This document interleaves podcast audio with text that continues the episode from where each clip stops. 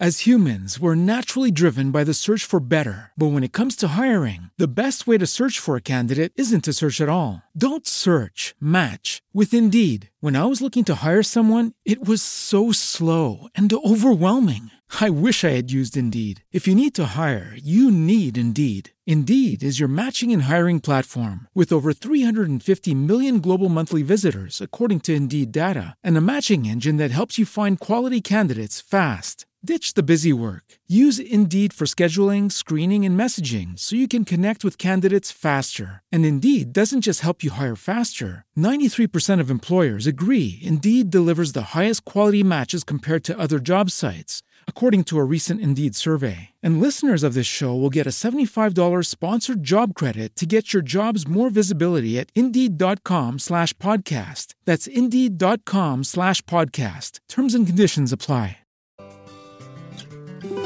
Juan Carlos Saavedra, escritor y divulgador de la cultura canaria. Muy buenos días, Juan Carlos. Muy buenos días, Mercedes. Bueno, 10 y 51 minutos de la mañana vamos a realizar la sección como estamos haciendo estas últimas semanas vía telefónica. No nos queda otro remedio, ¿verdad, Juan Carlos? Ya nos gustaría que pudieras estar con nosotros en, el, estudio, Y, saludar a los técnicos que hacen posible esto. De verdad que sí, a Gustavo que está hoy con, nosotros, Gustavo Vigehuera. Pero bueno, no puede ser, es lo que es lo que hay que afrontar, es lo que nos toca, en fin. Bueno, y hoy nos traes un asunto de nuevo que bueno, nos hace pensar otra vez en lo mal que también se pasó en el pasado en situaciones similares. Eh, en esta ocasión nos vas a hablar de los topos. Estamos recluidos estos días en casa por miedo al contagio, también para no saturar los servicios médicos.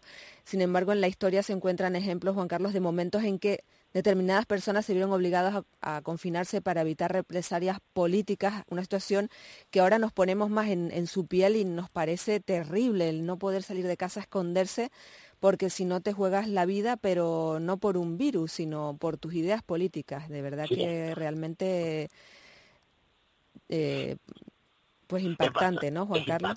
Bastante impactante. Yo creo que el caso más famoso en todo el mundo de este tipo de confinamiento fue el que sufrió una niña judía, Anelis Marifran, que nosotros la conocemos en castellano como Ana Frank, ella estuvo encerrada en un pequeño anexo de un apartamento desde el 9 de julio del 42 hasta el 4 de agosto de 1944, casi dos años, junto a ocho personas más. Su familia se vio obligada a ocultarse porque eran, eran judíos y estaban perseguidos por, por los nazis.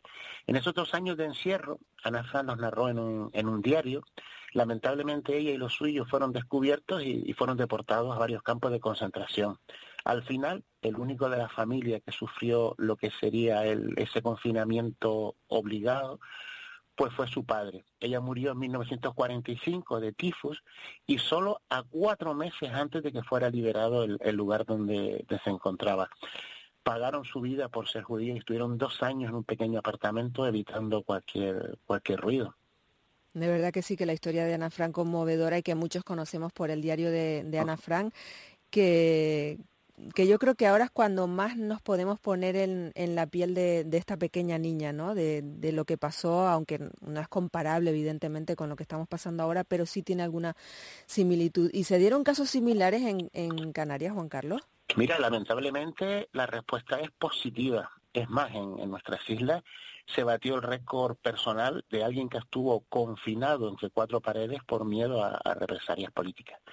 Tras la victoria del golpe de Estado de Franco, pues se destapó una, se, destapó una gran casa de brujas contra todo aquel que era sospechoso con no, no comulgar con el pensamiento católico fascista dominante. Y por eso muchas personas vinculadas a la República decidieron esconderse para evitar ser capturado y en muchos casos fusilado. Es como tú decías, efectivamente, a esa gente que, se escondió para evitar esa represalia política se les conoció años más tarde como, los topos. Y en este caso estamos hablando de personas que deciden encerrarse y poner fin a todo contacto social por un miedo, no a un virus como estábamos hablando, sino por miedo a ser castigados por su forma de pensar.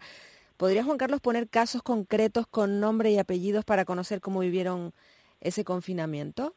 Mira, creo que es bueno lo que estás diciendo, ponerle nombre y apellido, porque a veces cuando se hablan de las historias genéricas nos olvidamos que son personas, con familias, con pensamiento, con, sufrimiento. Y de esa forma, pues quizás comprenderemos más las circunstancias de esta persona. Yo elegí dos, un caso vivido en Tenerife y otro en Gran Canaria.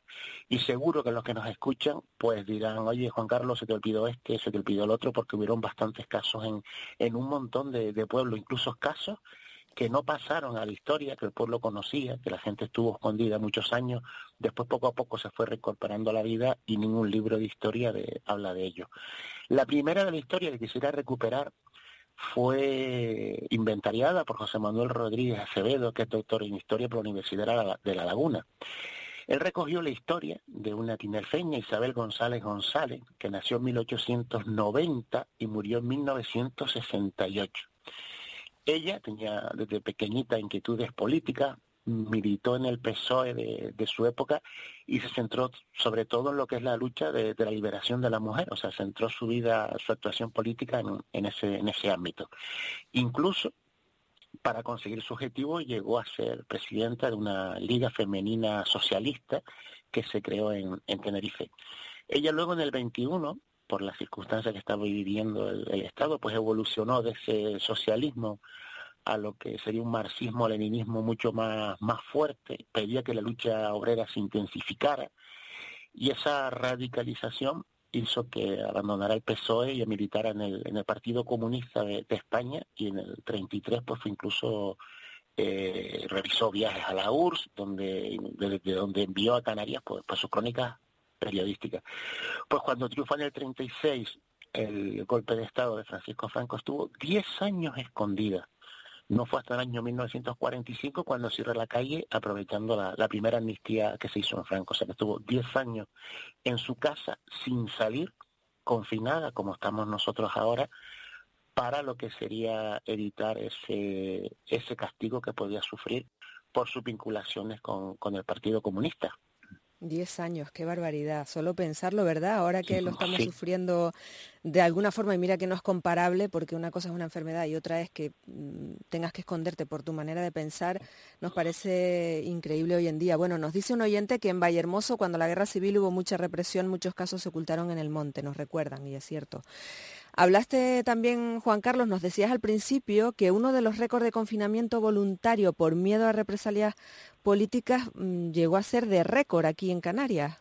Sí, se trata de un caso que ocurrió en Gran Canaria, que ha sido bien documentado, sobre todo por la periodista Marisol Ayala, y lo protagonizó Pedro Perdomo Pérez. Estuvo encerrado entre 1936 y 1968, o sea, 33 años, en el barrio de la Isleta. Tiene una amplia familia de 11 hermanos y entre todos, pues cambiando en, dos casas que habían en, en la Isleta en ese momento, pues iba cambiando de una a otra para, para evitar ser, capturado. En 1936, el gobierno ofreció por Pedro Perdomo, por su captura, 2.000 pesetas a quien lo delatara para, para poder ser fusilado.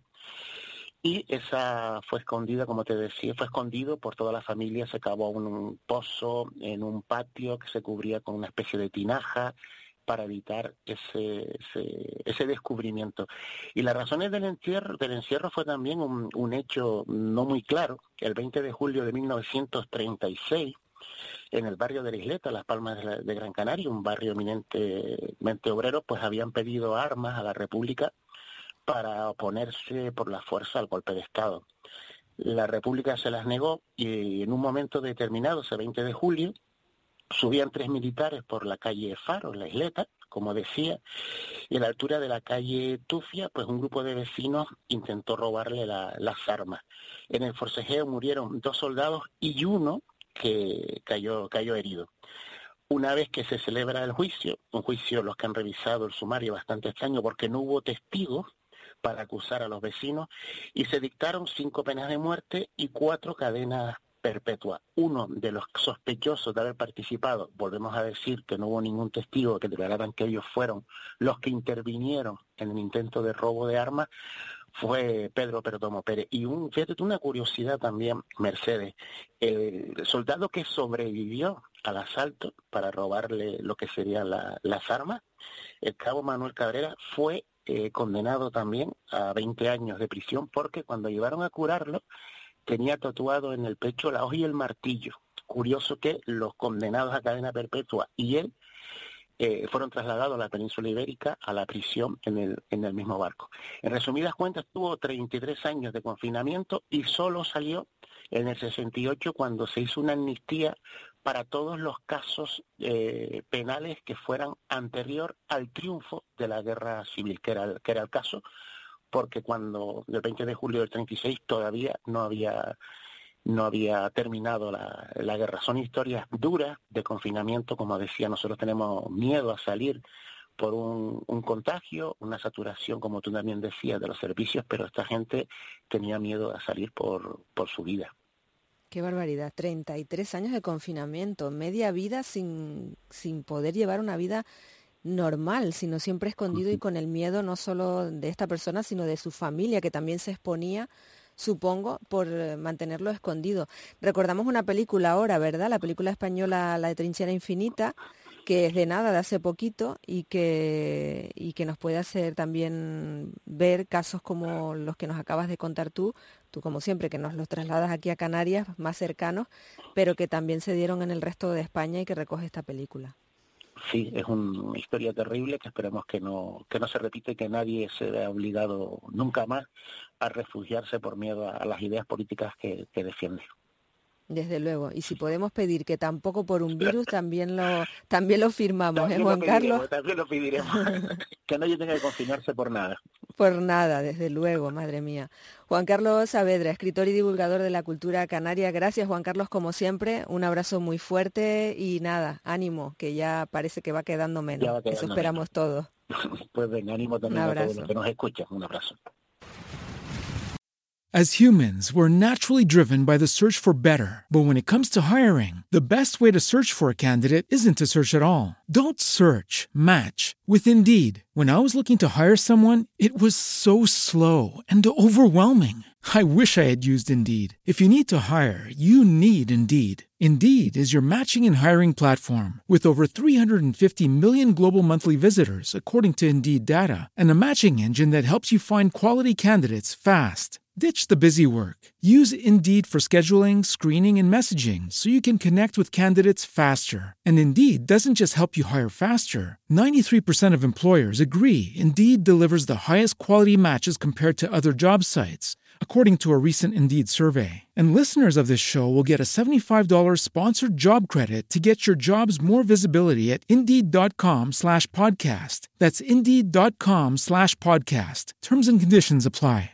Hey guys, it is Ryan. I'm not sure if you know this about me, but I'm a bit of a fun fanatic when I can. I like to work, but I like fun too. It's a thing. And now the truth is out there. I can tell you about my favorite place to have fun. Chumba Casino. They have hundreds of social casino style games to choose from with new games released each week. You can play for free anytime, anywhere and each day brings a new chance to collect daily bonuses. So join me in the fun. Sign up now at ChumbaCasino.com. No purchase necessary. VGW. Void were prohibited by law. See terms and conditions. 18 plus.